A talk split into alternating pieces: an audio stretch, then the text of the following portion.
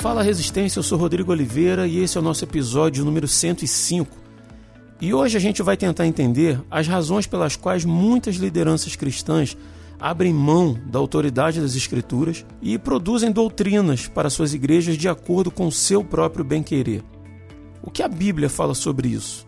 O que um verdadeiro cristão deve fazer quando se perceber dentro de uma estrutura que não tem na Bíblia a sua única regra de fé e prática? Isso e muito mais nesse episódio.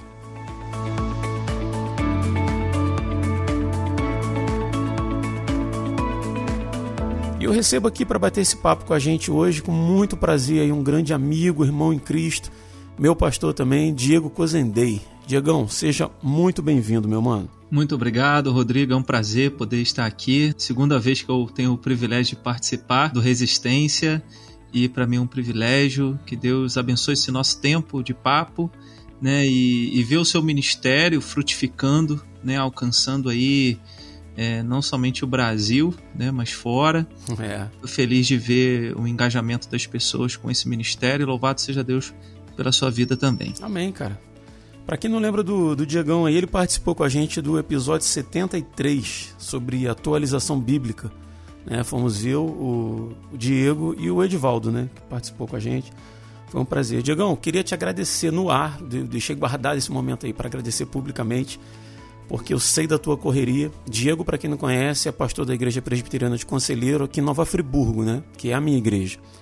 E Diegão tá lá em São Paulo, fazendo doutorado em ministério, né? Tá lá estudando, correndo atrás lá e tal, e tirou esse tempinho para estar tá com a gente aí. Então, Diegão, muito obrigado, tá, cara, pelo teu tempo, pela disponibilidade. Deus te abençoe sempre, cara. É um prazer. Amém, é um prazer. E para completar o time aí com a gente, mas não menos importante, o grande Chico Gabriel. Chicão, seja bem-vindo mais uma vez.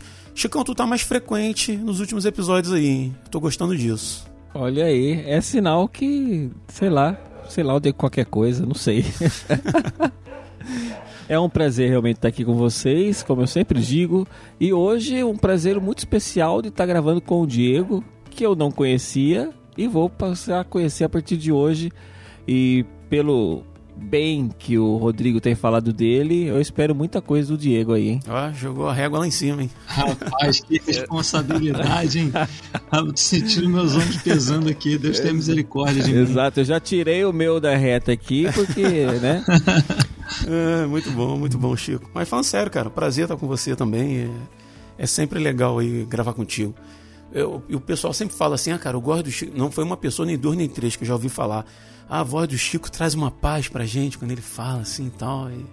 não, não só a voz, mas também traz coisas acertadas, né? Bons pensamentos pra gente aí. Que bom. E é sempre muito bom. Mas vamos lá, galera. Vamos pra gente não, não perder muito tempo aí. Vamos tentar entender o tema aí que a gente vai trazer hoje a respeito da doutrina bíblica versus doutrina de homens. Então, assim, a gente. É, teve uma vez que eu estava conversando com um amigo e eu falei uma coisa. É, na verdade, ele é de outra religião, né? E a gente conversando sobre a religião dele, a minha e tal, a gente batendo um papo lá e tal. Eu falei uma coisa que, para mim, pelo menos na minha realidade de, de igreja presbiteriana, é muito comum, mas eu percebi que para ele foi uma surpresa quando eu disse que para nós a Bíblia era a nossa única regra de fé e prática. E ele achou isso interessante, quis saber mais sobre isso e tal. Então, assim, a Bíblia deveria ser para todo cristão né, o seu manual ali, né, de, de regra de vida, de, de prática, né, de como caminhar na vida em todos os aspectos. Incluindo, obviamente, a, a parte religiosa da coisa, né? Quando a gente frequenta uma igreja e tal. Sim.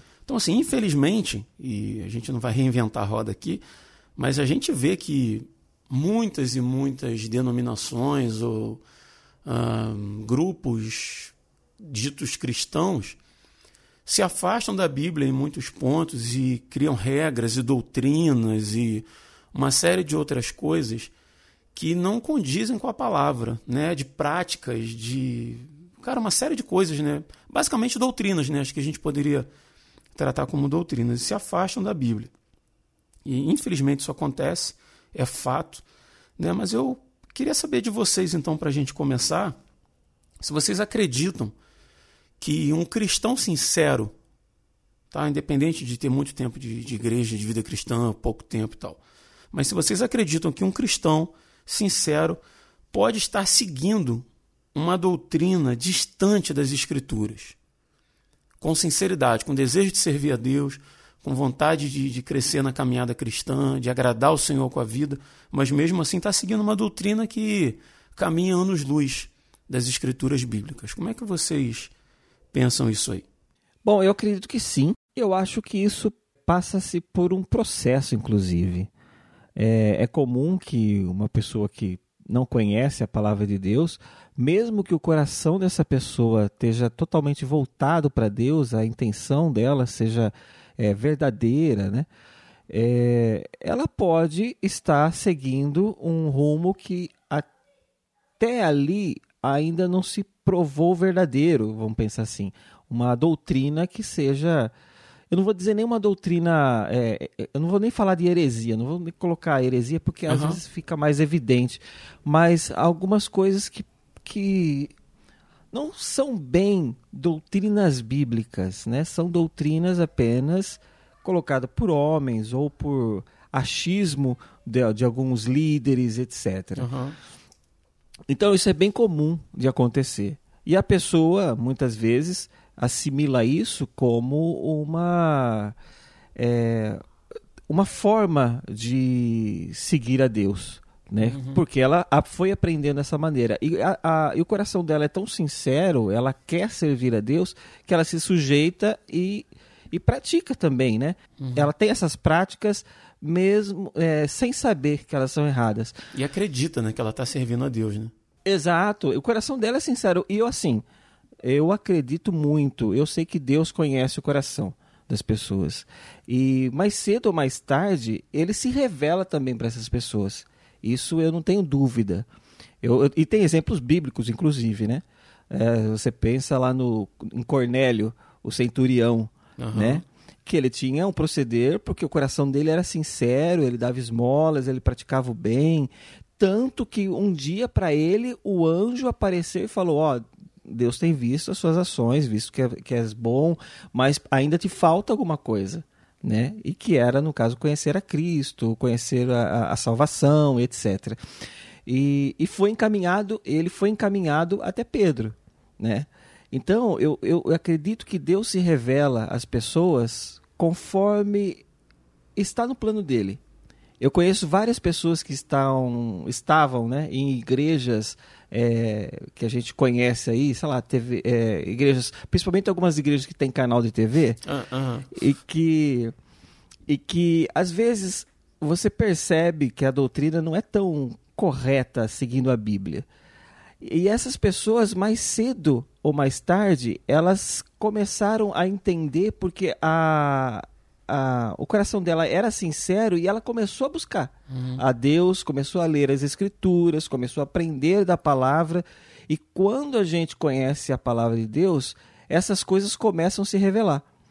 Tem um ditado que diz que você só conhece, só vai saber se algo é mentiroso se você conhecer a verdade. Então, se até o momento que você não conhece a verdade, qualquer mentira pode passar por ela.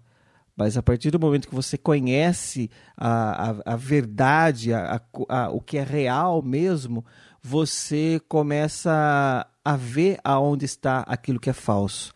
Então, eu penso que sim, há pessoas que têm um coração sincero, elas talvez estejam num caminho que ainda não é totalmente correto, mas eu acredito sim que mais cedo ou mais tarde, por essas pessoas estarem buscando a Deus de forma é, com coração com coração puro, com coração desejoso de Deus mesmo, Deus vai se revelar a, ela, a elas como Ele realmente uhum. é. Então, mais cedo ou mais tarde, essas pessoas acabam é, vindo realmente para Deus e o que realmente a Escritura no, nos prega. A gente sempre fala aqui que é, muitos crentes não leem a Bíblia, né? Isso é um, é um ponto recorrente no, nos episódios, né? E por isso cai engano, né, cara? Então, assim, eu acredito na maturidade, né? Que, que vem com o tempo, mas há, há de se ter um esforço da pessoa nesse sentido, né? Exato. Mas eu falo assim, eu falo que, por exemplo, eu vou dar um exemplo da minha mãe, tá? É, a minha mãe, quando ela começou a ir para a igreja, ela começou a devorar a Bíblia, assim, sabe? Ela tinha sede realmente de conhecer aquilo que Deus falava para ela. Uhum. O brasileiro em si não gosta muito de ler. né? O cristão também não gosta muito de ler muitas vezes, né? É, mas isso, eu acho que isso passa. Por isso que a gente grava podcast, para ele ouvir. É, é exato. É, a salvação vem pelo ouvir, é. né? A fé vem pelo ouvir. É, mas assim, é, eu, eu eu sei que uma pessoa que venha, vem para Deus, essa pessoa está com uma sede tão grande, ela conhece algo tão maravilhoso na vida dela que ela realmente ela quer conhecer mais. Uhum.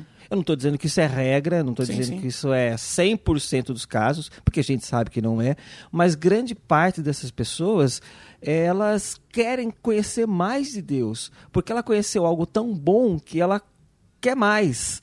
E aí ela começa a se aprofundar naquilo que Deus diz que é a sua palavra. Eu conheço várias pessoas assim, que nem eu falei, dei o exemplo da minha mãe, que devorava a palavra de Deus assim, porque ela queria saber mais de Deus. Uhum. E então eu penso assim, as pessoas podem de repente por um momento é, é, eu, eu acho que isso é uma coisa muito mais comum na pessoa que está iniciando agora, no neófito cristão, vamos uhum. pensar assim, né? Porque ele já está com essa sede. O, o, cristão mais velho, né? Como o meu pastor fala, o velho crente, ele já não tem mais essa coisa, ele já acha que tá bom, ele já acha que já sabe de tudo, ele já acha que já conhece. E esse é mais fácil às vezes de ser enganado, porque às vezes ele é enganado pelo seu próprio coração. Ele é enganado porque por aquilo que ele acha que é correto e aquilo que ele cauterizou para ele mesmo. E às vezes a palavra de Deus diz, diz diferente. Né? Então, às vezes, um novo cristão ele se converte com mais facilidade ao verdadeiro caminho do que um, um velho cristão, muitas vezes. Uhum. Você, Dio, concorda com Chico? Discorda? Não, com certeza. Gênero, número e grau, né? Porque uhum. até quando pensava nisso, eu lembrei do exemplo de Saul, né? Saul, lá no primeiro livro de Samuel, capítulo 15, é, ele vai lutar na, numa batalha e Deus havia falado através do profeta Samuel: olha, extermina com todos, não deixa nem animal nem nada. E ele separa o rei, né, deixa com vida o rei como um troféu para ele e alguns animais. E ele explica para Samuel: olha, eu deixei isso aí para sacrificar a Deus. É, então não é nem para gente, não, é para sacrificar a Deus. Então ele tinha uma boa intenção. Estava bem intencionado. Queria sacrificar aqueles animais a Deus. E aí Samuel traz aquela uma frase famosa, né, que é 1 Samuel 15, 22, que o Senhor tem mais prazer em sacrifício do que em que se obedeça a sua palavra, antes o obedecer é melhor do que sacrificar. Né? Então a gente tem exemplo na Escritura, a gente tem o um exemplo do apóstolo Paulo, que antes de ter um encontro com Cristo, ele perseguia e depois ele dá o testemunho: olha, eu persegui a igreja de Deus e julgava estar agradando a Deus fazendo aquilo, uhum. mas eu estava perseguindo a igreja de Deus. Então o próprio apóstolo Paulo fala isso.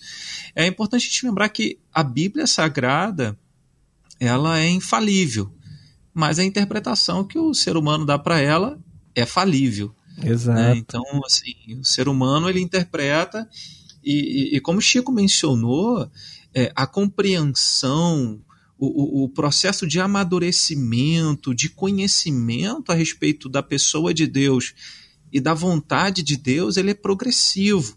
No momento da nossa conversão, porque eu estou pensando aqui, é, a gente está falando de um cristão sincero. Então, estou admitindo que essa pessoa passou pelo novo nascimento. Sim. Uhum. Então, ela nasceu de novo, ela creu de verdade em Jesus Cristo, ela entendeu que Jesus morreu por ela na cruz, mas ela ainda não tem, ela se arrependeu dos pecados dela, mas ela ainda não tem toda a compreensão é, em detalhes de tudo aquilo que a Bíblia ensina a respeito por exemplo, do caráter de Deus, então ela ainda vai ter dificuldade de confiar em Deus em alguns momentos, porque ela não, não conheceu todo o caráter de Deus. Ela, eu vou dizer até assim, em alguns momentos, ela vai até achar que ela pode contribuir para a salvação dela, porque ela não entendeu ainda perfeitamente a graça, mas ela entendeu Cristo que morreu por ela na cruz. Sim, uhum. Então, é, é porque às vezes a gente espera que salvos são os teólogos, né? Aqueles que fizeram teologia e tal. E não, a salvação é pela fé em Cristo somente. E, e, e essa compreensão ela vai vir ao longo do tempo. Então, sim, com certeza, pessoas cristãs, sinceras, elas podem estar seguindo a Cristo, mas ao mesmo tempo doutrinas de homens. E aí, esse seguir doutrinas de homens tem muito a ver com a ênfase na participação humana da salvação, uma visão mais antropocêntrica das escrituras, uma visão é, em que eu posso de alguma maneira, sinergista, né? em que eu posso de alguma maneira ir, ir em direção a Deus e contribuir com a minha própria salvação. Então, é, é, a dificuldade em enxergar as escrituras, toda ela, como uma expressão da graça de Deus, enxergar que o ser humano é completamente é, pecador e, e, e, está completamente impossibilitado de, de conquistar essa própria salvação, até que ele chegue nesse ponto, ele vai estar sujeito a seguir é, é várias doutrinas. Mas Deus é, é poderoso para medir tudo isso e ver se lá no fundo ele realmente crê em Cristo ou se ele não crê. Eu não, a gente não está tratando aqui daqueles é, que são é, lobos em pele de ovelhas, que são intencionais no engano. Eles usam a escritura para deturpar a escritura. Mas é possível que existam cristãos bem intencionados que não interpretaram a escritura da maneira correta em virtude da, da teologia, em virtude da cosmovisão cristã que lhes foi passada, que eles cresceram, que eles aprenderam, e aí eles vão, consequentemente, ter interpretações equivocadas, né, erradas das escrituras, mesmo estando sinceros naquilo. Né? E aí, talvez, é, só mais um, um acréscimo, aí a gente está falando de um cristão sincero seguindo uma doutrina distante das escrituras. E aqui eu não estou dizendo de alguém que a gente, até fala assim, ah, tal pessoa ele é convencido e não convertido. Porque tem um ditado que fala, né, de boas intenções o inferno está cheio. Então é, é, é, é, possível que haja uma pessoa que não nasceu de novo, que seja um prosélito, em outras palavras, ele está seguindo a igreja, ele vai à igreja, participa dos cultos, é, foi até batizado, mas ele não nasceu de novo. Aprende o linguajar, aprende a forma de se vestir, né, se portar, mas é externo, né? Só exterior, né? Uhum. Exato. Então, assim, são essas nuances que eu queria só pensar, porque a gente está falando agora de um cristão sincero, alguém que nasceu de novo e que está seguindo uma doutrina distante das escrituras. Uma parte, né? Não toda a escritura. Uhum. Mas existem esses outros aspectos também. Uma pessoa que não nasceu de novo, que ele é um prosélito, ele só é um copiador de comportamento e ele está seguindo coisas erradas também. Uhum. E existe aquele que é lobo em pele de ovelha, que intencionalmente, dolosamente, engana, usa a escritura é, com inverdades é, e usa a escritura para enganar as pessoas. Você está falando aí sobre questão de, uh, de salvação especificamente, né? E eu estava pensando exatamente na questão dos lobos, né? Que salvação não é o foco, né? Ninguém está preocupado em falar sobre santificação, salvação. Tá sempre, é, normal, sempre não, mas normalmente está alinhado com uma, uma relação de barganha com Deus, né? Você traz tanto, se você depositar Sim. tanto, é, é, sempre, sempre voltado para o dinheiro, por bem material e tal. A teologia da prosperidade, né? É, cara. Porque é juntar a fome com a vontade de comer, né, cara? Porque o brasileiro, acho que foi o Ed que falou isso no programa. Acho que toda vez que eu falo isso, eu falo que acho que foi o Ed que falou isso no programa, porque realmente eu acho que foi. É a referência que eu tenho. Mas de que o brasileiro é um povo muito místico. Né? O misticismo é muito, muito comum na vida do brasileiro. Né? Independente de religião e tal, a pessoa tem aquela coisa de, de personalidade do signo, de, de simpatia. Né? Às vezes até de falar alguma coisa de. É, sei lá, quando perde um objeto, tem negócio de São Longuinho, da Três Pulinho, que vai achar uma, uhum. umas coisinhas assim que, que faz muito parte da vida do brasileiro. Né? E, e quando você tem esses líderes, vamos chamar de lobos, né, para ficar bem claro, é meio que juntar a fome com a vontade de comer, porque eles apresentam um evangelho que tem muito a ver com esse misticismo. né? Que você, se você agradar ah, aquela entidade, né? Vamos botar assim, Deus, se você sacrificar para aquela, para aquela entidade, ela vai de alguma forma te abençoar com bens. Você tem que agradar ela para ser, para ela, ela poder te agradar, né? E, e aí, cara, por que, que eu falei que ia juntar a fome com a vontade de comer? Porque aí você pega a pessoa que. Eu já não estou falando mais do cristão sincero, tá? Mas indo uhum. além, né? como a gente mudou a questão da, da liderança para os lobos, mas a pessoa já carrega essa carga de misticismo desde o berço, desde viu isso em casa a vida inteira. Encontra líderes que que dizem poder manipular aquilo que Deus faz, né? A hora que Deus faz, o dia que Deus faz, a forma que Deus faz. Te apresentam uma questão mais fácil de ser obtida, porque eu, eu dar dinheiro para ser abençoado é mais fácil do que eu buscar uma vida de santificação. Eu frequentar um lugar onde onde o pastor, o líder, fala aquilo que me agrada e que enche os meus ouvidos e que não causa coceira, não causa, não causa incômodo, uhum. é mais fácil do que eu frequentar um lugar onde eu sou confrontado com o meu pecado. Né? Então, assim, é mais fácil de alguma forma. Então, assim, há, há um perigo enorme quando as pessoas buscam a Deus por, por aquilo que ele pode fazer, não por aquilo que ele é. Né? E aí, cara, já não entra na questão mesmo do cristão sincero, né? É uma questão totalmente de barganha, totalmente é, de ganância, que envolve misticismo, que envolve manipulação por parte da liderança. Né? E se um líder é, cristão ou evangélico sincero, às vezes já proclama algumas verdades ou cria algumas doutrinas, algumas normas que estão distantes das escrituras, se isso já é danoso pra caramba, né? Você imagina se submeter alguém que está ali fazendo aquilo ali por é simplesmente um negócio para ele, né?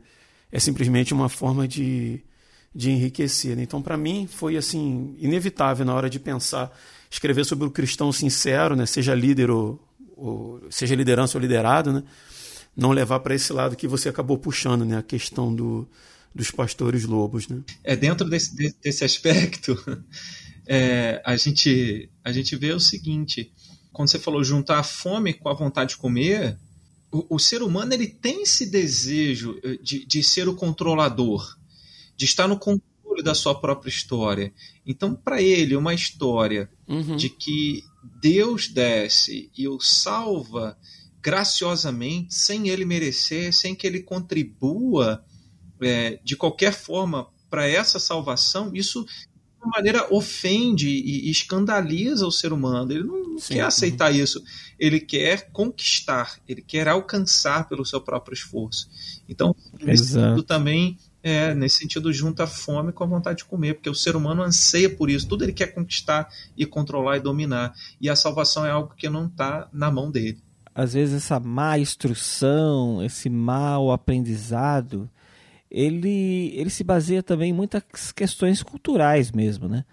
É, que nem estava falando aí. Como assim? É, eu falo assim, que você estava falando mesmo. É, o Brasil ele já é um, um, um país muito. É, místico. Místico, é, essa é a palavra que você usou. É muito místico. Então, é fácil haver um sincretismo entre uma nova fé e a fé antiga dessa pessoa. Uhum. É, porque ela carrega isso muito forte dentro dela, sabe? Eu, eu lembro que minha mãe me levava na benzedeira porque, mesmo já estando na igreja, porque ela ela sempre creu naquilo, cara, sempre acreditou. E a benzedeira, ela fazia oração do Pai Nosso, ela fazia oração de Ave Maria, sabe? Era, era uma questão religiosa, uhum. inclusive. Então, isso é difícil, não é difícil, mas não é tão de uma hora para outra que isso vai ser limpo é, do coração das pessoas que se chegam a Deus né? Isso é um processo, que nem a gente está falando. Isso é uma coisa que vai acontecendo conforme essa pessoa é, ela vai se aprofundando nas escrituras, vai conhecendo sobre o caráter de Deus, sabendo sobre a salvação. Que nem vocês estavam falando mesmo, é, é, é normal do ser humano querer controlar tudo querer ter o poder da, sua, da vida e da morte em suas mãos, principalmente quando se trata da vida e da morte dele mesmo né? Então, isso é muito comum. É, ele achar. É, é, é, por isso que é muito difícil ainda, muito cristão, entender o que significa a graça, sabe? Porque isso é meio inconcebível na cabeça de algumas pessoas, porque essa, essas pessoas às vezes estão com um pensamento de tipo, tem que ser pelo meu esforço, tem que ser pelas minhas mãos, eu tenho que fazer alguma coisa para merecer isso. Né? Uhum. E é, um exemplo bíblico mesmo é lembra dos judaizantes que tinham lá no Novo Testamento e que eles para eles era difícil entender que como assim eu, eu não preciso ser circuncidado. Eu não, tem que circuncidar, porque tá, no, tá lá nos mandamentos, tá não sei o que lá. É, é muito cultural, é muito aprofundado e enraizado na vida dessas pessoas alguns hábitos, alguns, alguns costumes. E como vocês estavam falando, tem muitos lobos por aí que acabam explorando essa crença, explorando essa fé primordial da pessoa, essa fé mais in natura, vamos dizer assim, é, explorar esse tipo de coisa em benefício próprio. Isso era, é muito comum, infelizmente. Alguns eu sei que é levado por um sistema em que ele está no meio e ele segue também acreditando que aquilo é correto, mas enquanto outros realmente, infelizmente, é por é, eles erram conscientemente. Eu, eu sempre procuro ser otimista acerca do ser humano, mas eu até mesmo eu reconheço que, cara, existe pessoas más no mundo, existem pessoas mal intencionadas, existem pessoas é, é, malandras mesmo dentro do próprio evangelho, dentro da igreja, né? Como a gente conhece, existe crente que mente, cara, infelizmente.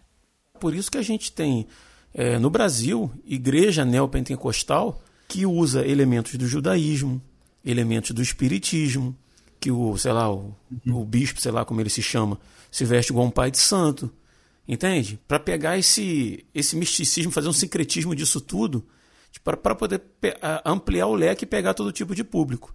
Porque a intenção ali realmente não é falar sobre salvação, sobre arrependimento, sobre nada disso. A gente sabe que ali a, a conversa é outra, né? A conversa é financeira, mas é bem por isso que você falou, Chico. Se apropria dessa, dessa questão cultural do brasileiro né, e explora isso. Né? Né? Esse, essa primeira parte né, que a gente está tratando me lembra também é, em Mateus capítulo 15, no verso 8, 9, Jesus fala, né, citando o profeta Isaías: Este povo honra-me com os lábios, mas o seu coração está longe de mim. E qual é a evidência de que o coração estava longe dele? Ele diz assim, em verso 9: E em vão me adoram, ensinando doutrinas que são preceitos de homens. Então, é um povo que estava adorando, que honrava a Deus com os lábios, mas não havia passado por um processo de uma verdadeira transformação.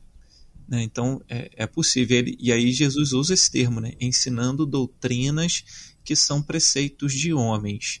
Né? E aí a gente vai até é, lembrar também quando Paulo escrevendo aos Colossenses, se não me engano, ele diz que é, algumas ações tinham aparência de piedade, mas não tinha poder nenhum contra a sensualidade. Né? Ele vai falando sobre a guarda de sábado, guarda de festas judaicas, que é o que o Chico mencionou dos judaizantes, né? que a gente encontra tanto na carta aos Gálatas quanto na carta aos Colossenses. E aí, em Colossenses 2, verso 23, é, Paulo escreve assim: Tais coisas com efeito têm aparência de sabedoria como culto de si mesmo, de falsa humildade, rigor ascético. Todavia, não tem valor algum contra a sensualidade. E a gente percebe nessas doutrinas de homens, assim, olha, você não pode fazer isso, você é, é, é o distanciamento realmente da, da escritura e que de alguma maneira vai favorecer a capacidade humana e não a graça de Deus e a glória de Deus. É, o próprio, eu lembro do próprio Pedro, ele teve que ser convertido por Deus em um dado momento por causa da, da aceitação dos próprios gentios, né? Quando, é, é, que nem no caso que eu citei do próprio Cornélio, é, e, e, e, Deus deu uma revelação para Pedro e, e, disse, olha, um grande lençol com animais é, puros e imundos e tal.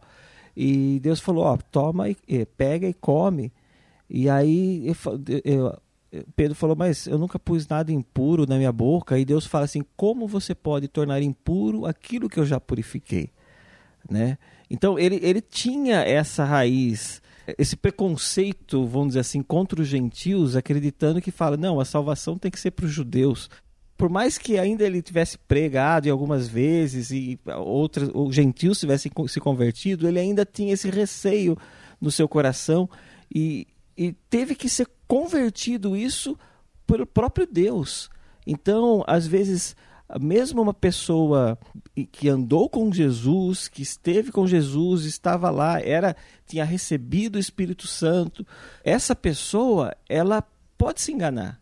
E às vezes o engano, ele parte de um princípio que é comigo é assim. Então, se comigo é assim, então se Deus agiu assim comigo, então é assim que Deus age. Ô, ô, Chico, você tocou no assunto aí, rapaz. É, desculpa te interromper. É, não, pode falar. Mas que é justamente isso. A, a experiência, só essa frase.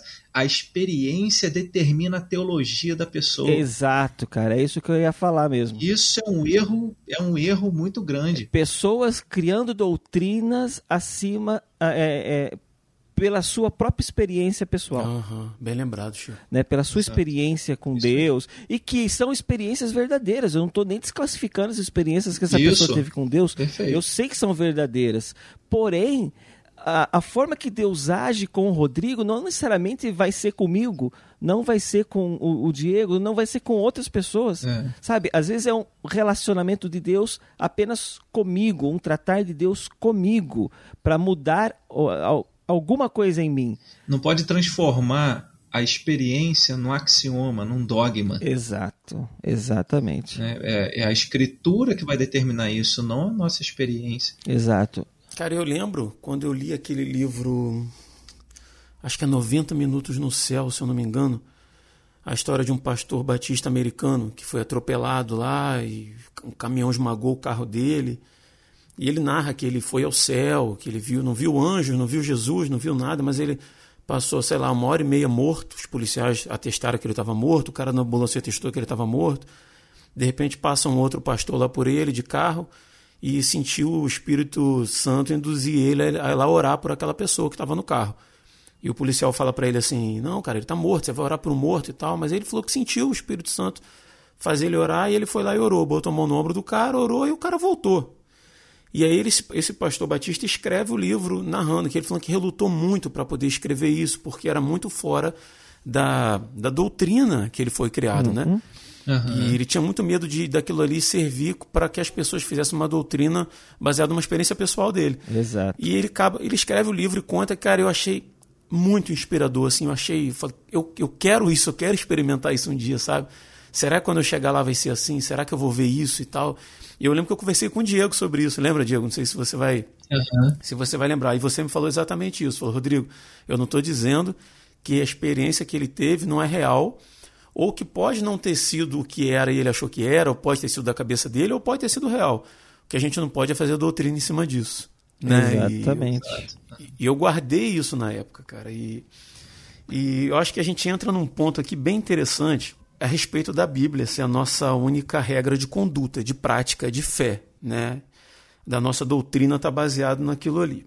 Então, assim, eu já tive, é, por experiência pessoal, é uma vez falando num culto, levando uma palavra lá sobre algum texto de, de Paulo, de alguma carta de Paulo, eu não me recordo qual agora, mas um irmão depois me chamou e falou assim, cara, você não pode pregar Paulo. Falei, como assim? Ele falou, não, você não pode usar as cartas de Paulo, elas estão ali por uma razão tal, histórica, não sei o que e tal. Você não pode, você tem que, tem que falar sempre de Jesus e tal. Mas a palavra de Paulo aponta para os ensinos de Cristo. Falei, não, mas não pode e tal. E isso me chamou a atenção. E está ali na Bíblia, é muito usado, é comumente usado nos púlpitos e tal, e ele teve essa situação. É... Essa mesma pessoa me disse certa vez que revelação extra-bíblica é válida. É. Aí eu disse assim, mas como assim revelação extra-bíblica? Eu falei, não, vou te dar um exemplo. Eu sonhei certa vez que meu, meu avô já morreu. E eu sonhei com meu avô, e no sonho ele era uma pessoa nova, né? mas ele era o meu avô. E aí você pode ter certeza, cara, isso aí eu falo por experiência. Várias pessoas já falaram, quando você sonha com alguém que já morreu e essa pessoa no sonho está nova, hum. é certeza que essa pessoa foi salva. é, e então... isso não, você não vai achar fundamentação para isso em lugar nenhum. Né? E, e até quando a gente traz para os não cristãos ou para aqueles que não têm uma. Depende, são cristãos até de nascimento e tal, né, de batismo e tal, mas não tem uma, uma convivência muito grande é, dentro do, do ambiente religioso é muito comum eles dizerem que, que a Bíblia foi escrita por homens, o que, o que é fato, né? E que foi adulterada ao longo dos séculos pela igreja, que a igreja católica manipulou, que os concílios, né, que, que juntaram o cânone bíblico, botaram aquilo que era, que era conveniente e tal. E esse tipo de coisa. Então a gente escuta falar a respeito da, da das escrituras uhum. por cristãos, como eu citei, de uma forma em que ela não é a única regra de fé e prática. Para nós é, né? Conheço vocês e, e posso dizer que é. Então, Diego, eu queria te fazer uma pergunta. O que é que fundamenta a autoridade das escrituras? É, é, a própria escritura, né? A própria palavra de Deus é que revela que ela tem autoridade. Ela dá testemunho dela mesma, dizendo que ela é toda ela inspirada por Deus. Né? 2 Timóteo 3 a palavra fala, toda a escritura é inspirada por Deus. Embora quando Paulo escreveu ali, ele estivesse pensando ali na, é, no Antigo Testamento, mas quando a gente vai para a segunda carta de Pedro, capítulo 1, verso 20 e 21, Pedro fala toda a escritura. Aí certamente Pedro ali já está pensando não somente nos escritos do Antigo, mas também nas cartas, nos escritos do Novo, nos Evangelhos. Né? E, e pensando, é, toda a profecia, tudo que foi dito, foi dito através de homens que foram movidos pelo Espírito Santo de Deus. Então, é, olhar para a Escritura é um olhar de fé. Você só vai aceitar que a Bíblia é a palavra de Deus se você crê nisso. Né? C.S. Lewis já falou, é, falou certa vez né, que para quem é, não crê, nenhuma prova basta para quem crê, não precisa de prova nenhuma. Uhum. E quando a gente olha para toda a escritura, poderia usar todos os argumentos a respeito do tempo em que a Bíblia foi escrita, 1500, 1600 anos que ela levou para ser escrita, os 66 livros, é, pessoas que viveram em lugares diferentes, contextos diferentes, falaram mensagens é, que não entram em contradição uma com a outra, se alguém diz também que a Bíblia entra em contradição, é porque não estudou a palavra de Deus né, da maneira devida. Então, a, a própria Escritura testemunha a respeito dela mesma de que toda ela é inspirada por Deus, foi o Espírito Santo quem moveu essas pessoas de uma forma especial para que o resultado daquilo que fosse escrito fosse de acordo com a vontade de Deus, fosse realmente como ela é a palavra de Deus testemunhando Cristo. Jesus fala isso em João 5,39, né? que a Escritura tem a vida eterna e ela fala a respeito dele. Então, o que fundamenta a autoridade da Escritura é a própria Escritura. A gente poderia entrar no argumento seguinte: ao longo da história, o povo de Deus, que era alvo dessa, dessa mensagem de Deus, fosse através dos profetas ou através dos apóstolos, é, aquelas pessoas que conviveram com essas pessoas, que foram pessoas que viveram numa época real, num tempo real, com uma mensagem real para o seu tempo, para as pessoas do seu tempo. E essas pessoas que viveram foram dando testemunho e, e ratificando: olha, isso aqui foi porque eu estava lá. Da mesma forma, os discípulos dos apóstolos, né? os apóstolos escreveram a respeito daquilo que Cristo falou, os discípulos dos apóstolos ratificaram aquilo que os apóstolos escreveram ou evangeli os evangelistas escreveram. E isso tudo foi ao longo, da ao longo da história. A igreja também usando esse material. Né, e, e, algumas cartas foram perdidas, por exemplo, algumas cartas de Paulo à igreja de Corinto. Sim, uhum. Mas a igreja que foi é, que usava esse material testificava: olha, foram esses homens que escreveram isso e nós aceitamos essa palavra como sendo uma mensagem vinda de Deus para nós. Foi assim. Uhum. É uma coisa que eu acho interessante é aquela história dos manuscritos, manuscritos do, do Mar Morto, né? Sim. Foram descobertos lá na década de. final de 40, né? Início da década de 50. Uhum. Isso agora, para a gente, muito recente, né? Década de 40, 50, né? se a gente for comparar com os escritos do, do Velho Testamento, por exemplo. Uhum. Muitos textos que ali dentro tinham, né? Eram em vasos de barro que estavam, para quem não conhece a história, eram vasos de barro que estavam escondidos dentro de uma caverna, né? Que um, eu, era um pastor, eu não sei se, sei lá, de cabras, alguma coisa assim, né? Isso. Acho que uma cabra dele some, ele joga uma pedra dentro da caverna para ver se o bicho estava lá, né? Para assustar. É. Escuta um barulho de, de, tipo um vaso de barro quebrando, vai lá e encontra um monte de manuscritos, né? Rolos, né? E, e nisso ele encontra é, porções de toda a Bíblia hebraica, né? Foram encontradas, exceto o livro de Esther e Neemias. Uhum. E até alguns outros livros apócrifos e tal, livros de regras da, da seita dos essênios e tal. Mas enfim, a questão é que livros que a gente tem no Velho Testamento e que haviam porções ali dentro foram é, quando foram traduzidos ali e tal viram que os textos eram assim idênticos aos, aos, textos que nós temos hoje então assim tem até uma série de evidências arqueológicas que comprovam que esses textos não foram adulterados né então assim acho que é o que você falou para quem não crê não adianta você apresentar prova nenhuma que vai, vai ter sempre um argumento novo e tal. E para quem não crê, crê que, que o, para quem não crê, para quem crê como nós cremos, se a gente crê que quem escreveu foram homens inspirados pelo Espírito Santo, uhum. se a gente crê que Deus está no controle de tudo, se a gente crê que, que nada escapa ao controle de Deus, né, por que não haveria um, um direcionamento de Deus ao longo dos séculos para que a palavra chegasse do jeito que chegou para a gente? Com né, que se, se, mantivesse fiel, se mantivesse fiel a ela mesma, né, como você diz, ela não entra uhum. em contradição e tem uma série de evidências, né? Mas para quem não quer crer, cara, não adianta, né? É, eu costumo dizer que, em última instância, é uma matéria de fé. Da mesma forma em relação Uhum. a Deus. Ou você acredita que Deus é, ou você não acredita. Né? E é a respeito da Bíblia Sagrada. Ou você acredita que ela é a palavra de Deus, toda ela, ou você não vai conseguir acreditar nisso.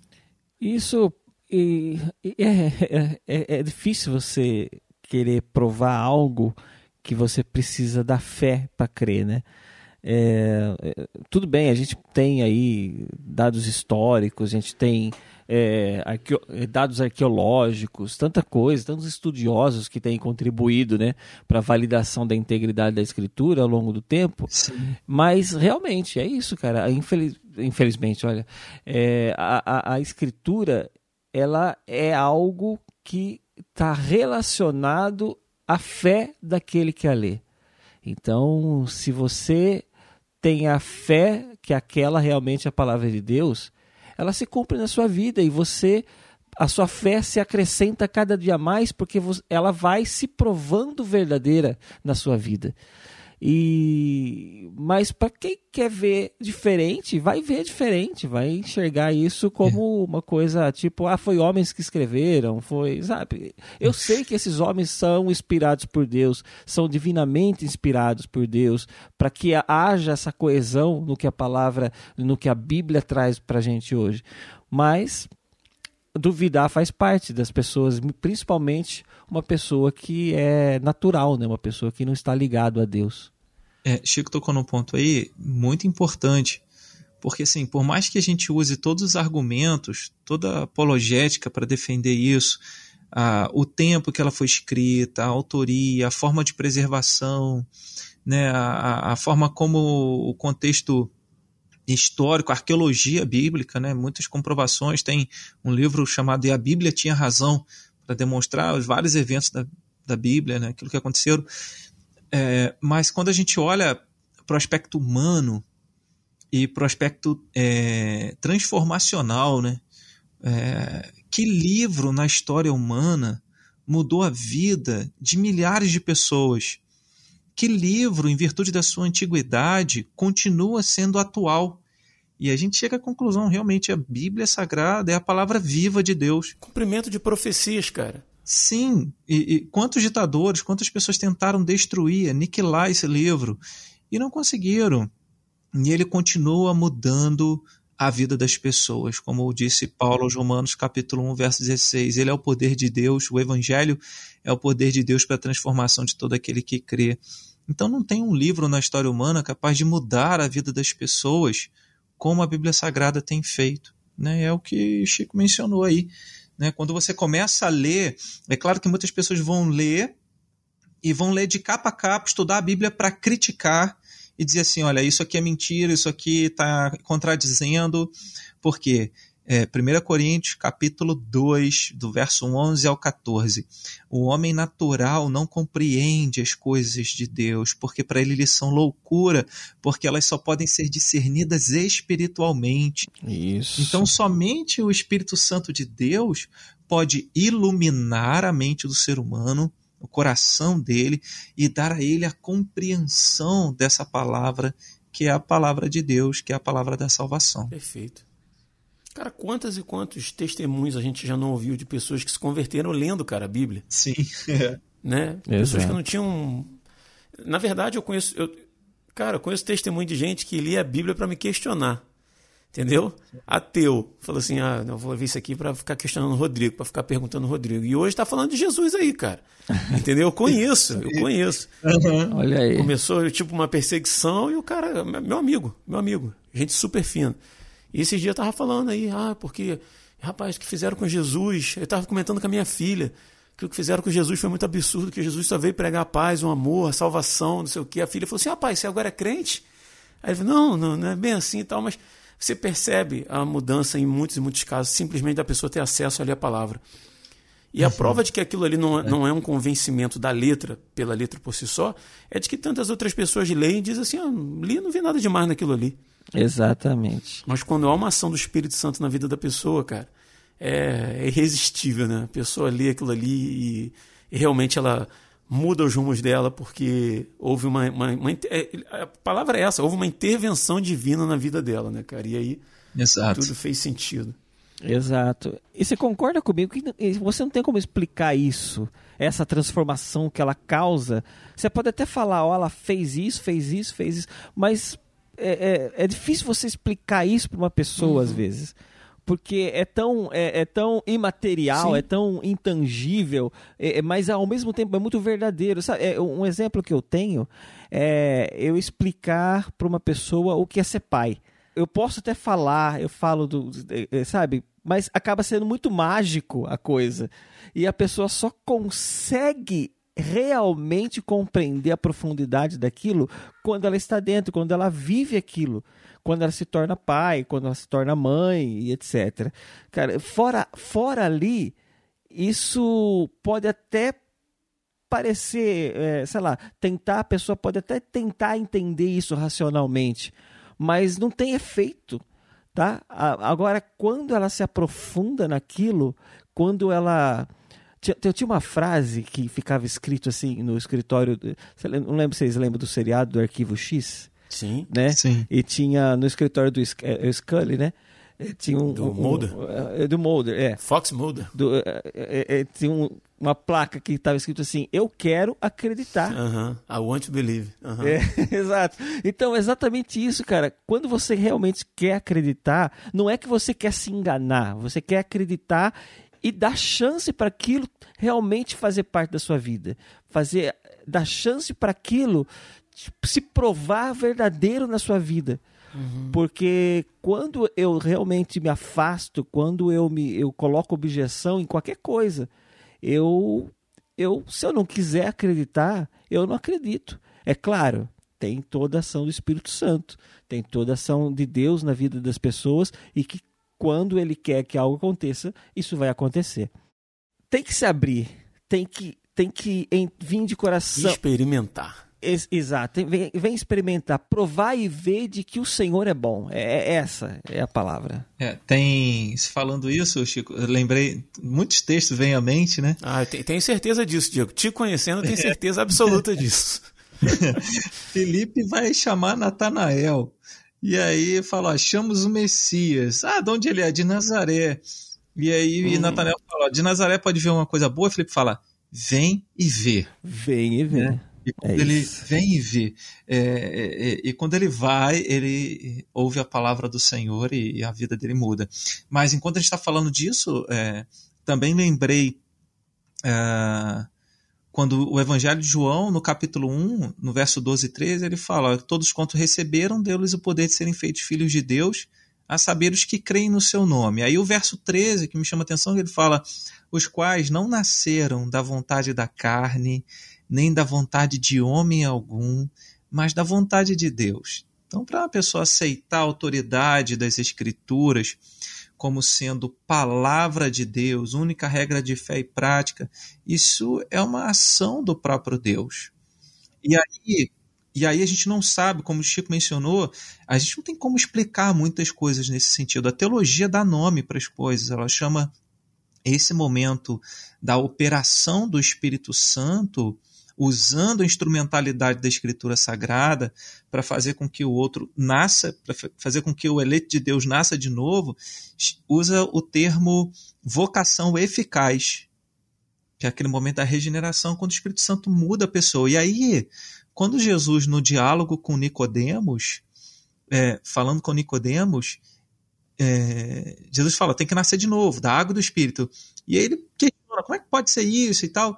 E aí Jesus fala: o vento sopra onde quer, não sabe de onde vem, nem para onde vai. Assim é todo aquele que é nascido de Deus. Então, assim, é o Espírito Santo quem decide é, quando ele vai trazer a vida e comunicar vida a alguém que está morto espiritualmente. Ele, e, e não tem como programar, não adianta dizer assim: você vai ler esse, esse texto vai fazer isso, isso e isso, uhum. você compreender toda a escritura e aceitá-la como palavra de Deus. Né? Isso é uma operação de Deus e vai ser no momento que Deus, o Espírito Santo, quiser operar, né? Não pode ser programado, né? Por incrível que pareça, eu vi o, um testemunho do Rodolfo Abrantes, o que era vocalista dos Raimundos, que se converteu, lembram? Conhece, né? Uhum. Ele contando que no começo ele se converteu, tal, creu em Cristo. Ele falou assim, cara, eu quero me santificar, como é que eu faço? Aí um pastor fez para ele uma receita, igual uma receita de médico, né?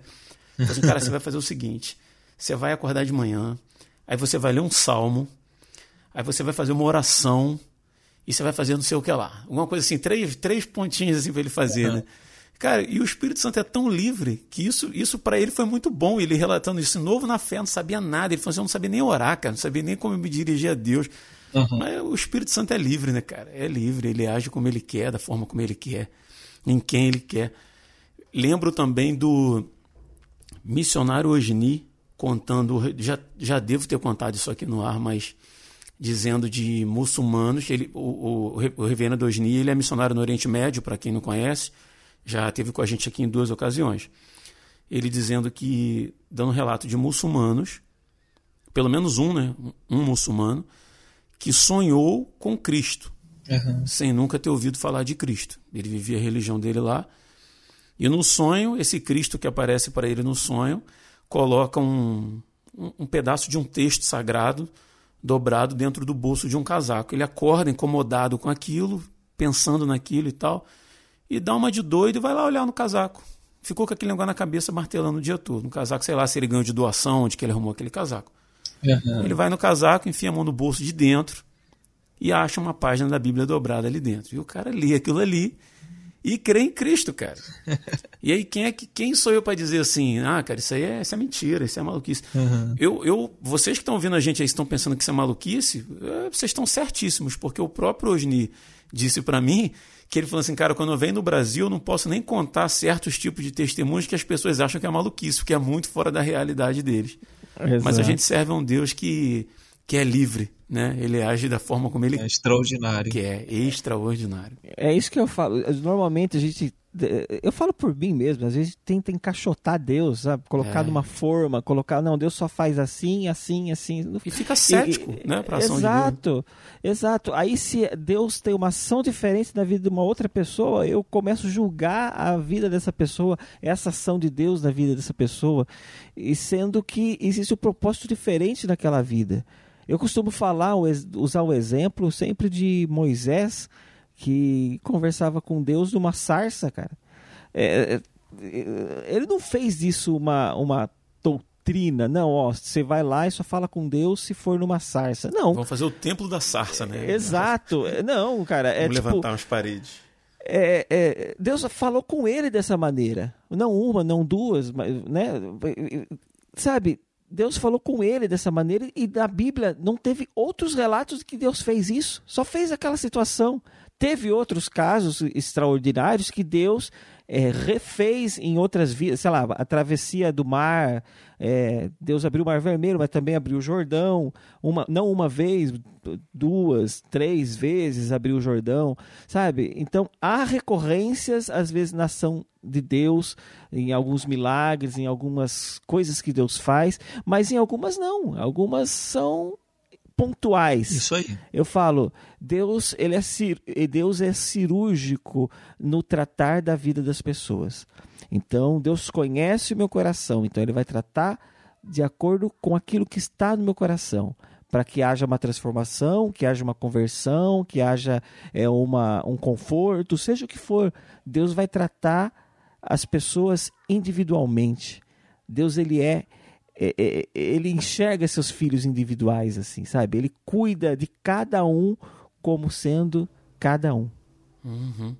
Agora, é, dentro desse aspecto, puxando só um fiozinho aí, não sei se vai ser meio um pouco polêmico, mas dentro desse aspecto da forma de Deus se revelar, quando a gente olha para o Antigo e para o Novo Testamento, é, existe algumas coisas que a gente chama assim de continuidade, uhum. algumas coisas que Deus fez no antigo e ele continua fazendo, continua fazendo no novo.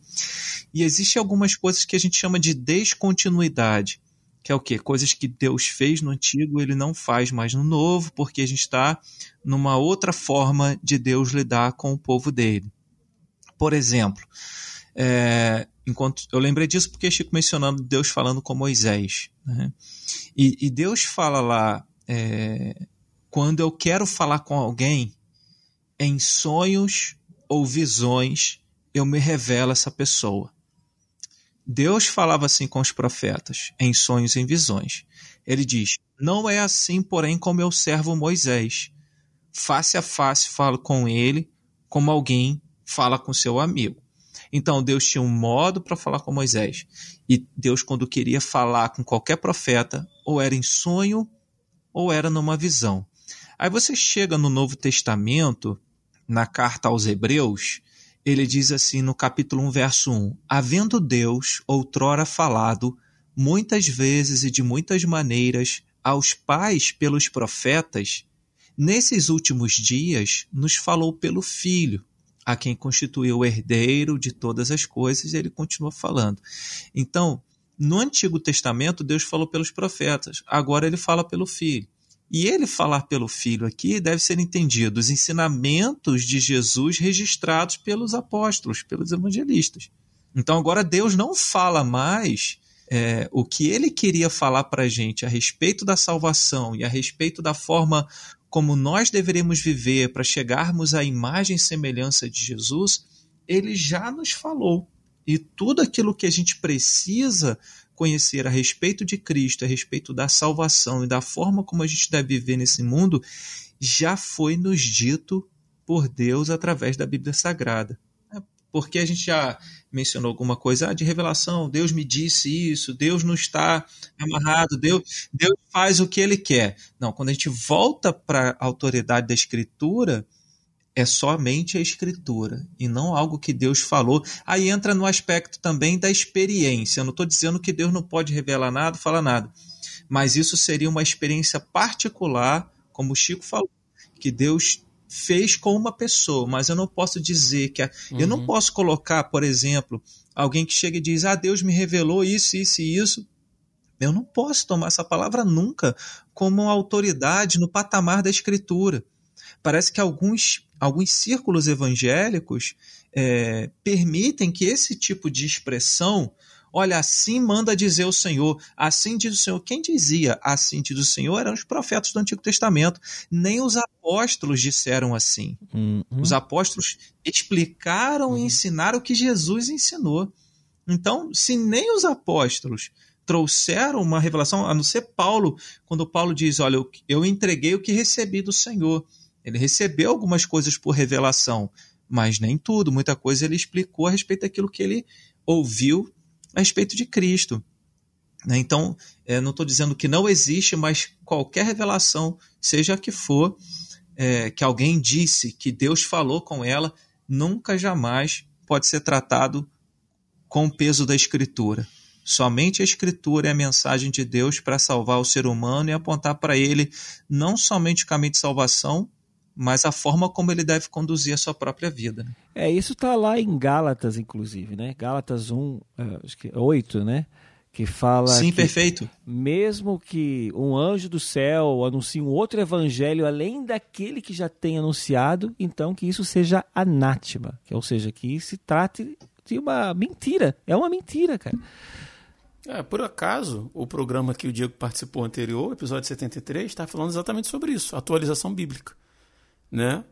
Pastores evangélicos, Sim. conhecidos, midiáticos, muitos seguidores, falando a respeito de uma. Em outras palavras, que a gente está numa época que a gente precisa reinterpretar alguns textos, né? De, de, de acordo com o que a nossa sociedade é hoje. Né? A gente, recentemente, agora estava a Xuxa falando isso, né?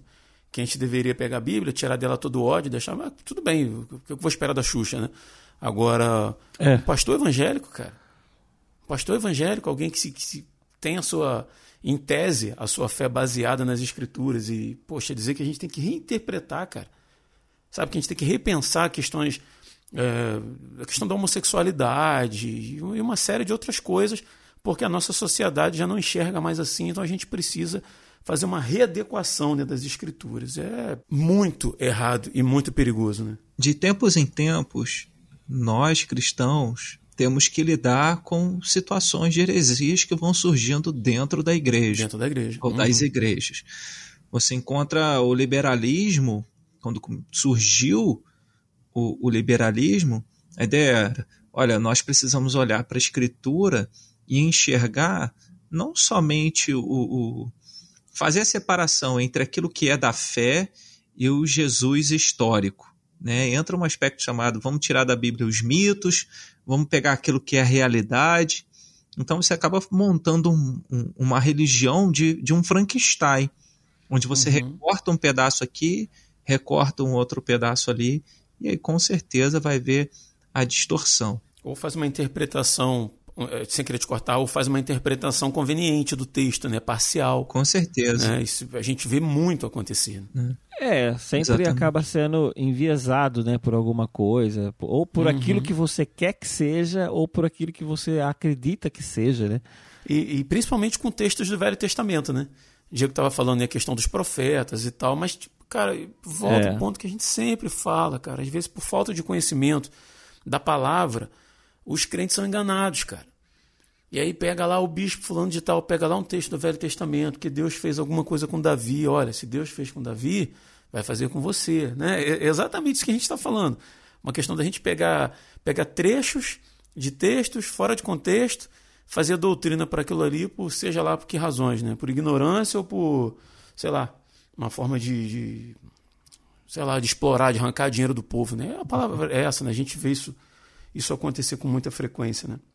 E uma série de outras coisas, cara. Doutrinas baseadas em posicionamentos filosóficos, né? Também, acontece muito.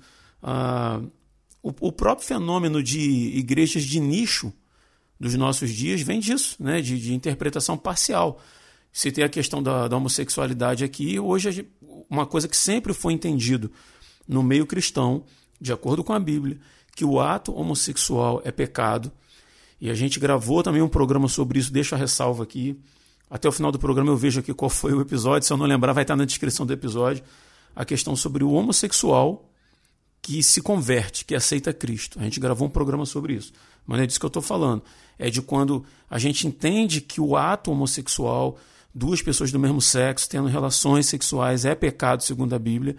E aí a gente, a gente, e aí começam a deturpar o texto para dizer que não é bem assim. Entra a questão de que Deus é amor, que as pessoas são do mesmo sexo, mas não são promíscuas e tal. E aí se vê a necessidade de se criar uma igreja de nicho, né? para que o homossexual ele não, não, não tem mais necessidade de arrependimento, não tem mais necessidade de deixar prática daquilo que a Bíblia diz que é pecado, mas a gente faz uma adequação para que o homossexual tenha a, a oportunidade de servir a Deus, vamos dizer assim. Né? Isso é uma deturpação da palavra também, né? E, muito comum em nossos dias, né, cara? É, eu iria até longe, né? Às vezes a gente, até mais um, além, o, a, o, o enfoque no, no homossexualismo é, é, só uma parte, né? De tantas outras coisas que a escritura condena e que às vezes a gente diz assim, tá tudo bem. Por exemplo, a Bíblia não fala só do homossexualismo. A gente vê muito no nosso tempo. A Bíblia fala a respeito dos efeminados, ou seja, homens é, se vestindo ou agindo como se fossem mulheres, e o contrário também é verdadeiro. Então não é só questão da prática homossexual em si, mas de um comportamento contrário à sua própria natureza, né? Deus também condena isso. É, o episódio é o RP 51, Cristão Homoafetivo de 2018. O link está aí na descrição do episódio, se você quiser ver. É, quando você quer. quando Tem muitas. É, muitas heresias, muitas doutrinas que partem exatamente da interpretação do próprio coração da pessoa. Né? Uhum. É, e às vezes, como a gente falou isso lá no começo, às vezes essa interpretação ela é bem intencionada, às vezes ela é, é ela parte de, uma, de um princípio que, como você falou, ah, se Deus é amor, então todos vão se salvar. Todos ele vai, ele vai querer salvar todo mundo, né? E a pessoa às vezes não entende essa diferença entre graça e essa é, não não diferença, mas essa, essa sutileza entre graça e misericórdia, né? A pessoa se você se Deus ama, então ele vai salvar todo mundo. Não, não é bem assim. Tá aí uma deturpação muito comum das escrituras. Exato, é então. Né? É, muito comum. É muito uhum. comum. Mas, por exemplo, tem uh, as teologias universalistas partem desse princípio, né? Dessa questão de todos serão salvos, todos vão. Se, porque Deus ama todo mundo. Então, é, eu tenho que entender que a graça de Deus ela me proporciona aquilo que eu não mereço. Enquanto a misericórdia de Deus não, me, não dá a mim aquilo que eu mereço, que é a condenação. Né? Eu não sou condenado pela misericórdia de Deus. E eu só sou salvo pela graça dele. Né? Então, nada que vai me, e nada me, eu, eu, o que eu faço vai afetar isso. É, mas essa, é, é, é, essa condenação ela é real e não porque Deus não tem misericórdia, não porque Deus é injusto, ah, porque ele pode salvar uns e não pode salvar outros. Não, a justiça de Deus se prova exatamente aí, exatamente nesse momento onde a, a misericórdia dele faz com que aquele que seria condenado ele é salvo. Eu li em algum lugar um, um negócio que eu achei interessante que às vezes é, citando exatamente esses casos, né, de que Deus é amor, né? E às vezes se ignora a justiça de Deus, né, que vai ser cumprida, né, no último dia. E o autor dizia assim que Deus, por ser perfeito, ele é perfeito em todos os aspectos. Então, assim, Deus não é mais amor do que ele é a justiça. Exatamente. O amor dele é absurdo, é imenso, é, é incompreensível para gente. E a justiça dele está no mesmo nível. No mesmo nível que a bondade, que a misericórdia. Ele é um Deus é, flat, vamos dizer assim. Né? Tudo está no mesmo nível de, de perfeição.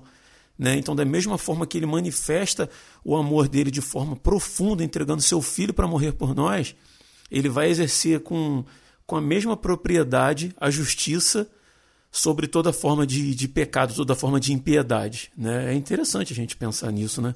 Eu ia mencionar justamente isso que você está mencionando, Rodrigo, e fazer a relação com relação às, às doutrinas de homens e a, e a miopia a respeito do caráter de Deus. Uhum. Porque se eu olho para a Escritura e não compreendo a Escritura como ela é, ou seja, revelando quem é Deus e o plano dele para mim, para minha salvação, e eu tenho alguma é, limitação, não conseguir compreender é, a vontade de Deus e nem conhecer Deus, não somente eu vou estar sujeito a seguir as doutrinas de homens, mas o meu olhar a respeito, o meu conhecimento a respeito da pessoa e do caráter de Deus também será estará aquém daquilo que realmente é, ficará prejudicado. Uhum.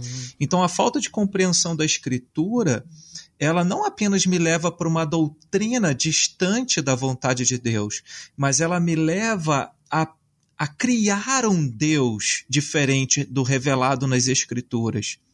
Então eu imagino que Deus é de um jeito, mas não porque é, a Escritura me revelou assim, mas porque a minha interpretação da Escritura foi limitada a ponto de enxergar apenas um aspecto de Deus. E aí eu olho para a Escritura somente a partir do, de alguma parte do Novo Testamento, dentro da minha conveniência, e imagino que Deus é amor somente. E esqueço, como você mesmo mencionou, que os atributos de Deus, todos eles são completos e perfeitos e estão em pleno equilíbrio, de maneira que nenhum atributo é maior do que o outro no ser de Deus. Então acabo criando a falta de compreensão da escritura me leva a assumir uma doutrina distante da escritura, porque eu olho para Deus de uma forma que ele é, é, é a quem que não está ali na escritura. Né? Então tem essa essa relação com a compreensão da escritura, com a forma como eu vou me relacionar com Deus e enxergar os seus atributos e a forma consequente de eu é, exercer e criar essas doutrinas que são doutrinas de homens. O fato de eu criar para mim um Deus de acordo com os meus anseios pessoais não, me, não exclui o fato de que no último dia eu vou me ver com, com o próprio Deus, com Deus verdadeiro. Exato. É, né? Então, assim, as pessoas é. podem tentar apaziguar a sua consciência. Ah, não, porque eu faço o que eu quero, porque Deus é amor. Cara, essa, essa semana eu vi um, um vídeo assim que me, me chocou bastante, cara. Assim, tava, alguém compartilhou no Twitter um vídeo daquela menina Andressa Urach.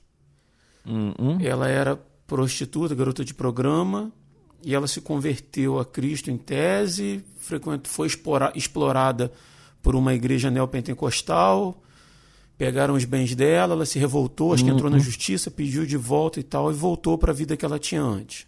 Antes ela falava de Jesus. Agora ela voltou para a vida de prostituição e continua falando de Jesus. Dizendo que é salva pela fé, é salva pela fé em Cristo e que ela pode continuar assim, vivendo a vida dela. Usou até uma expressão para se referir à vida dela que eu não vou repetir aqui por respeito, mas dizendo sim, que ela pode continuar fazendo o que ela está fazendo porque ela é salva pela fé. Então, assim, às vezes a gente cria um, um Deus que se enquadre dentro daquilo que a gente é, porque aí é muito cômodo, né? Eu, eu excluo todos os aspectos negativos, pecaminosos da minha vida. Excluo não, na verdade eu mantenho, né? E crio um Deus que não, não se importa com isso. Mas, cara, a gente vai se encontrar com Deus verdadeiro, né? E naquele último dia a gente vai prestar conta, né? A justiça dele vai ser plena. Então, que a gente tenha cuidado para não, não brincar com Deus, como é, o Diego bem falou, a gente tem a revelação de Cristo nas Escrituras. Basta abrir, basta ler, se dedicar, tentar entender. E olha a quantidade de meios que a gente tem hoje para entender, Diego. Uhum. Um dia que eu estive na sua casa, você estava mostrando a enciclopédia Barça que você tem lá, né? Antigamente era uma dificuldade para poder. Acho que é a Barça, né? Que você tinha uhum. lá na, na sua tem estante. algumas, né? Dificuldade uhum. que a gente. É, que a gente tinha para pesquisar alguma coisa. Cara, a quantidade de, de bons pregadores, teólogos, de material, de livros que a gente tem hoje, cara. Você só não aprende se você não quiser. Né? É, um, é um desperdício, né? É um desperdício, na verdade, e que deveria ser, ser evitado por nós. Eu queria até citar um versículo aqui que fala lá em Efésios 4,13. Chico, você está tão evangélico hoje, você está citando tantos versículos, Chico. Cara, é porque vocês vão falando. É porque tem um pastor no programa? Não, é, é que, cê, é vocês vão falando, eu vou lembrando de versículos, aí eu vou procurando, que às vezes eu sou ruim de guardar. Eu não citei nenhum hoje, acho. lê, lê, lê Efésios 4, 13 aqui. 13 e 14.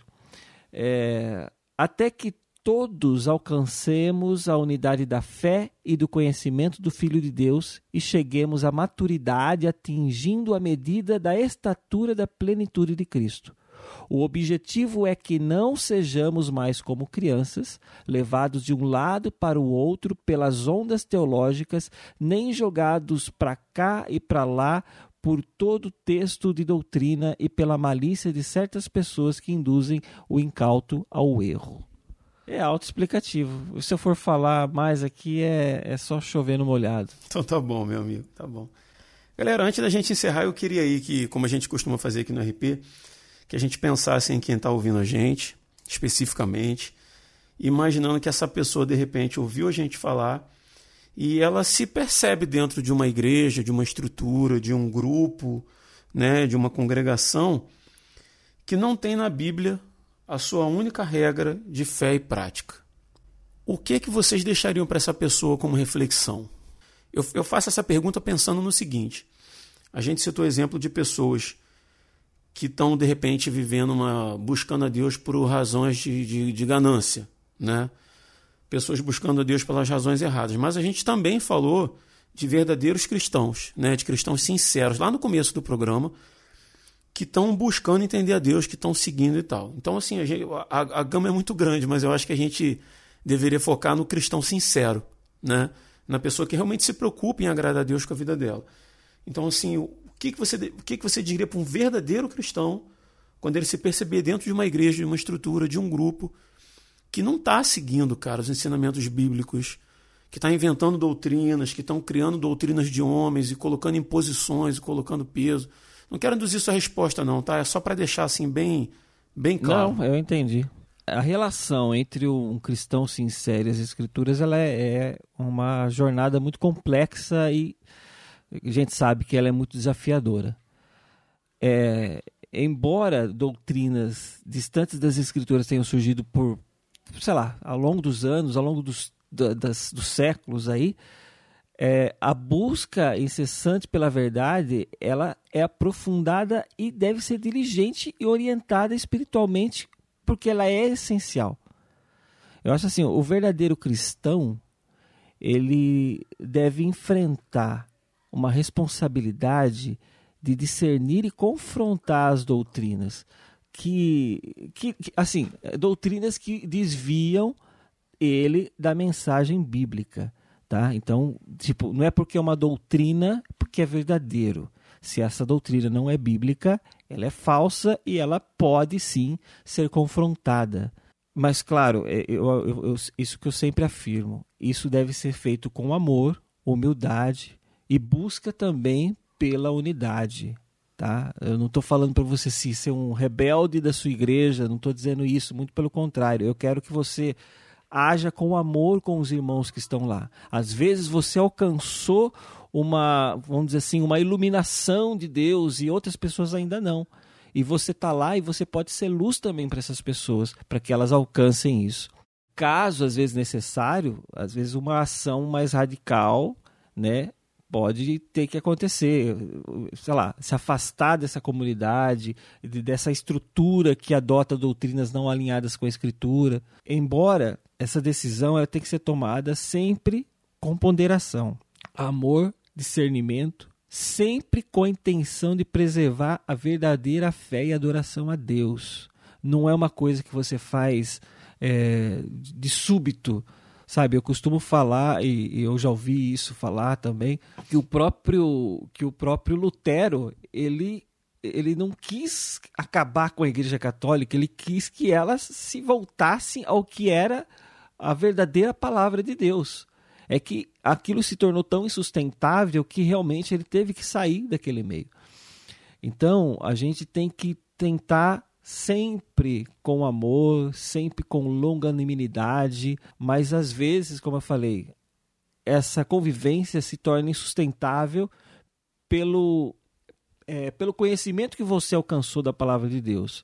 Eu, eu sempre sou de apoio que você deve transformar a comunidade em que você faz parte, trazê-los para também o conhecimento, mas quando isso é repudiado, e aí, infelizmente, às vezes você tem que tomar realmente uma atitude mais drástica em algumas situações. Às vezes, às vezes até procurar liderança, cara. A gente precisa desmistificar isso um pouco, né? Eu sou um exemplo disso. Eu sou um assembleiano e, e já, tem muita gente que já me falou, Chico, como que você tá na Assembleia ainda? Por que, que você. a, você tá tanto. Você não parece. Sabe, você não parece assembleano porque existe uma família ali para mim, cara. Uhum. Existe uma. Existe cristãos ali e que, sei lá, eu não concordo com tudo que está ali dentro. É, tem muitas coisas assim que ou eu penso de uma maneira diferente, ou eu aprendi na própria palavra de Deus de uma maneira diferente. Uhum. E quando eu falo eu penso diferente, é, é acerca de certos pensamentos das pessoas também. Uhum. É, e o que eu aprendo da Bíblia, eu eu, o que as pessoas dizem da Bíblia, eu sempre confronto com aquilo que a própria Bíblia diz. Então, se uma pessoa me diz algo está na Bíblia, então eu vou ver se realmente está na Bíblia.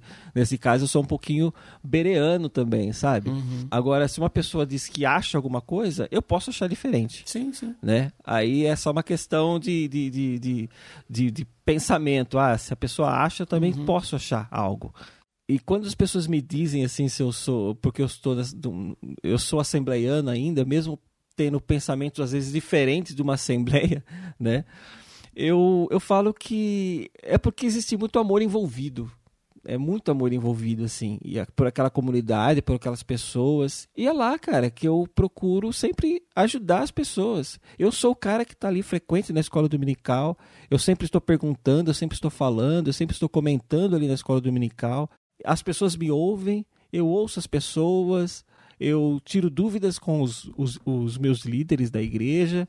E eles, eu sei que eles me ouvem também, algumas vezes. E quando eles percebem que, ó, oh, Chico, você está errado nisso, eles me falam. E, e ouvem também quando eu acho que eles estão errados, né? A gente sempre está aprendendo e a gente está ensinando. E tem um ditado na escola dominical que fala assim, né? Você acha que não sabe nada, vem aprender na escola dominical. E se você se acha muito sábio, venha ensinar na escola dominical. Então, eu acho que é isso. Acho que é isso. Muito bom. E você, Diego, o que, que você diria para um verdadeiro cristão quando ele se perceber dentro de uma estrutura que não tem na Bíblia sua única regra de fé e prática? É, rapaz, é, é uma situação, é, para mim, clara, né? A gente tem que lembrar, se você está numa igreja que não fala de pecado, não chama as pessoas ao arrependimento dos seus pecados, não chama as pessoas à fé em Cristo, a gente não tem o evangelho ali se é um lugar onde se promove a glória e o louvor aos homens e não a glória de Deus, vai ser uma doutrina de homens. E aí, esse exemplo que eu quero dar, ele serve não apenas para uma questão eclesiástica, mas serve também para uma questão é, social, para uma questão do Estado.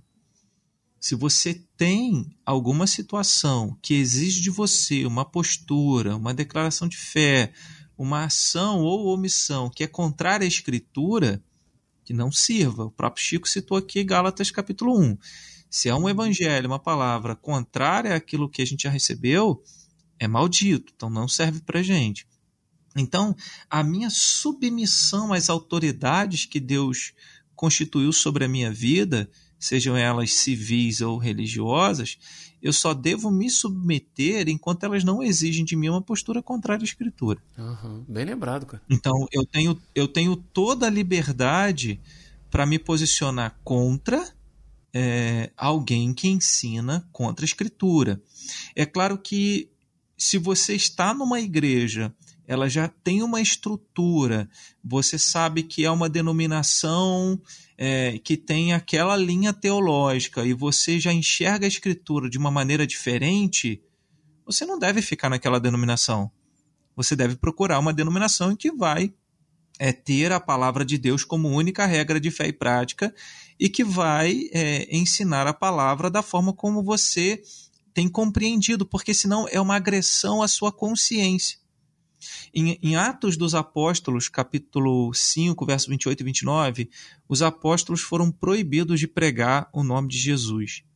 E eles falaram assim: Antes importa obedecer a Deus do que aos homens. Né? Então, é, eu entendo que essas pessoas que estão no lugar onde eles percebem que a Bíblia não tem mais a centralidade da, da vida da igreja, que ela está sendo negociada conforme a conveniência e conforme os padrões desse mundo. A gente tem um progressismo hoje teológico né, que é a quebra dos absolutos, as pessoas querem reescrever o significado bíblico das palavras, tem as inversões do papel, dos papéis, tem o coach gospel, tem uma série de situações em que a palavra e a autoridade das escrituras é colocada em xeque. E se você coloca a autoridade da escritura em xeque, você está colocando a vontade de Deus também em xeque, você está negando a Deus.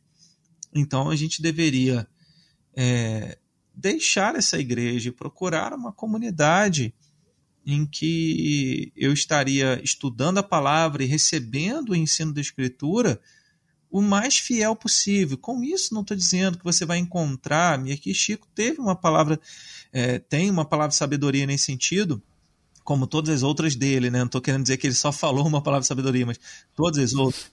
Uhum. Mas é, quando ele fala, olha, eu estou numa igreja e, e se eu consigo caminhar nessa igreja, e se eu percebo que os ensinamentos dessa igreja, algumas coisas, não ferem a, a, os princípios absolutos e a centralidade de Deus, porque existem algumas doutrinas que são centrais na Escritura. A Trindade, eu não negocio a divindade de Cristo, de Deus e do Espírito Santo.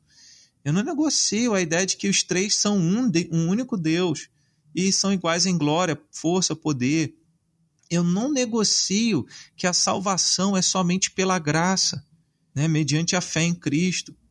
Não negocio isso, não negocio que a Bíblia é a minha única regra de fé e prática, toda ela. A Bíblia é a palavra de Deus, ela não contém a palavra de Deus, ela é a palavra de Deus. Então, tem algumas doutrinas que são centrais na Escritura e outras que são periféricas. Por exemplo, eu, como presbiteriano, calvinista, eu creio na doutrina da eleição, que Deus escolheu pessoas que ele vai salvar. Mas uma vez uma irmã me perguntou, pastor, mas quem não acredita na doutrina da eleição está salvo? Falei, claro, porque a salvação é pela fé em Cristo. A Bíblia não diz que os calvinistas vão entrar no céu, diz que aqueles que creem em Cristo irão entrar no céu. Então eu preciso fazer algumas distinções nesse aspecto. Então a salvação é pela fé em Cristo não se eu sou calvinista ou arminiano. Né? Embora eu entenda que a doutrina calvinista está muito mais próxima da escritura sagrada do que a doutrina arminiana. E aí por isso que eu estou na igreja presbiteriana.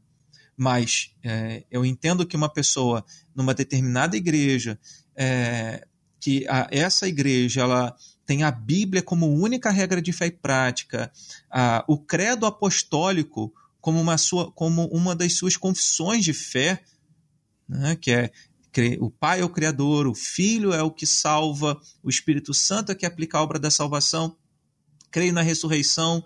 É, então, essa foi a primeira declaração de fé, o, o, credo apostólico, né, uma das primeiras declarações de fé. E aí, se eu tenho isso, beleza, estou ali na igreja. E se eu consigo conviver com aqueles outros detalhes que, que em tese, eu discordo, né? Mas se chega a um ponto que as doutrinas centrais são ameaçadas, você tem que sair dessa igreja. Você não deveria estar nessa igreja. Porque é uma igreja, se é uma igreja que prega a teologia da prosperidade, que você só é salvo se você contribuir, mercadeja a palavra de Deus, anátema, não é o evangelho. Né? Então a gente tem que ter a, a, a seriedade também com a palavra de Deus, para não tolerar algumas coisas que Deus condena. Né? Então, eu permanecendo nessa igreja, estou tolerando alguma coisa que Deus condena? É preciso fazer essa reflexão, embora eu sei que eu não vou achar uma igreja perfeita. Mas tem algumas coisas que são inegociáveis. E outras que eu poderia dizer assim, em prol da comunhão, porque eu gosto da igreja, tenho a minha família da fé ali, congrego com os irmãos há anos. É, então, ah, bem, isso aqui, isso aqui não é central. E eu poderia é, suportar isso aqui, eu entendo meu pensamento, não vou mudar o pensamento da denominação, mas eu vou continuar nessa igreja. Né? Então penso que é, que é por aí. Que é o caso de irmãos que são têm uma tendência à teologia arminiana, mas que estão em igrejas calvinistas. Né? Ele meio que ignora aquela questão da, da, da, discussão teológica ali e pensando num bem maior, ele serve a Deus naquela, naquela comunidade. Conheço gente assim como, como o Chico também, né? Como outros, né? Que estão é, que são reformados e estão numa igreja é, arminiana. É, a minha igreja é abertamente arminiana, tá? É, eu, em alguns momentos, sou arminiano, mas tem muitas coisas que o calvinismo me responde muito melhor. Né? Então, é, eu fico nesse meio termo, talvez até por isso que eu estou na Assembleia até hoje, né? E eu não confronto tanto com ela e tal. Mas eu, eu, eu penso nisso. Há a estrutura do evangelho, as questões que são as bases do evangelho, que ela tem que ser tem que estar atento a elas, e as outras coisas são negociáveis. Vale a pena eu brigar por isso? Se, eu, se isso mudar, é, afeta em alguma coisa? Se isso não mudar, não afeta a salvação? Não afeta a minha relação com Deus? Então, amém. Então, de repente, amanhã muda, mas pode ser que nunca mude também, né? Eu penso que a consciência, nesse sentido, é... deve ser respeitada, né? É, se não afeta, é claro, não afetando a centralidade, porque a gente volta naquela questão da sinceridade, posso estar sinceramente errado. Mas é, não afetando a consciência, porque imagina você estar no lugar, imagina você estar no lugar onde você não consegue concordar com aquela doutrina, embora todos os outros pontos centrais da fé. E você vai ficar servindo a Deus num lugar onde você não consegue ter paz quando você ouve aquele determinado assunto. Não é saudável para a igreja, nem para você, permanecer nesse lugar. Vai ser mais saudável você estar num lugar que se harmoniza com a sua cosmovisão, com a sua interpretação da escritura. E aí você vai. Imagina você pregar uma doutrina de uma igreja que você não concorda ou quando você tem que defender a identidade denominacional, confessional de sua igreja, você não faz porque você não concorda com o ponto. Então, eu acho que é uma questão de integridade da nossa, da nossa vida cristã. E depende, a gente sabe que não é denominação que salva, mas se eu penso dessa maneira, interpreto a escritura dessa maneira, o ideal é que eu esteja numa denominação que, que, que caminhe nessa mesma linha. Né? E a gente precisa dessa, dessa consciência tranquila servindo a Deus. A Bíblia fala: se você faz alguma coisa que na sua consciência também você diz que é pecado e você faz, você mesmo está se condenando. É, né? é, isso aí. Então acho que é, é, por aí também. Mas de forma bem direta, se você está numa igreja onde a, a igreja não tem a Bíblia como única regra de fé e prática, você deve procurar outra igreja. Essa é uma resposta bem clara, porque antes importa obedecer a Deus do que aos homens. Tem muita gente que se prende à tradição. Meu pai era dessa igreja, minha avó era dessa igreja, minha família é dessa igreja, cresci nessa igreja. Uhum. Mas não é a tradição familiar que vai te salvar.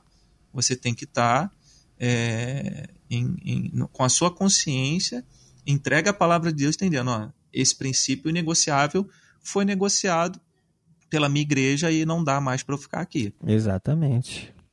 Será, você acha que as pessoas vão achar que o, o Diogo está falando para eu sair da Assembleia?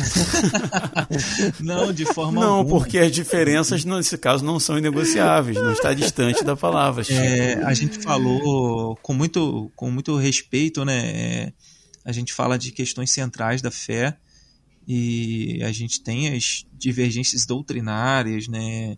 É, escatológicas e outras coisas mas eu, eu entendo perfeitamente que o céu não é de presbiteriano, né? O céu é de um povo que é o povo de Deus e a gente vai se surpreender, né? Quando alguém já disse quando chegar lá, né? Então, é, exato. É, pro bem ou pro mal, né? A gente vai se surpreender. É, a gente não deve ter esse pensamento de que a nossa igreja ela é só através dela tem a salvação. Uhum, uhum. Né? Isso seria uma característica de seita. Né? Então, as seitas que são assim, não, só na minha igreja que há salvação. Ô Chico, dia 20 agora vai entrar no ar o episódio 105 do Resistência Podcast, Doutrina Bíblica versus Doutrina de Homens. Ouve lá que de repente ajuda a entender o tema, tá bom? tá ótimo, tá ótimo.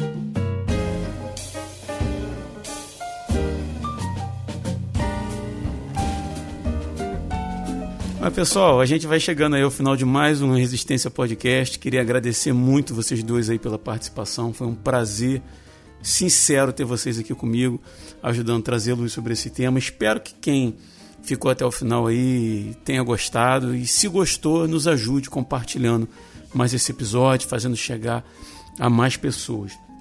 E vou deixar o espaço aberto para vocês rapidamente, se quiserem fazer alguma consideração, deixar alguma recomendação, alguma coisa, tá bom?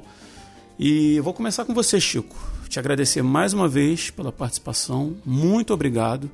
E o microfone é teu se você quiser deixar um recadinho aí para o nosso ouvinte. Não, só agradecer é, a oportunidade de ter, de ter estado aqui com vocês mais uma vez, falando sobre a palavra de Deus, né? Falando sobre as coisas de Deus. É, é tão bom, né? A gente conversar sobre Deus com os amigos e com os novos amigos, né, Diego?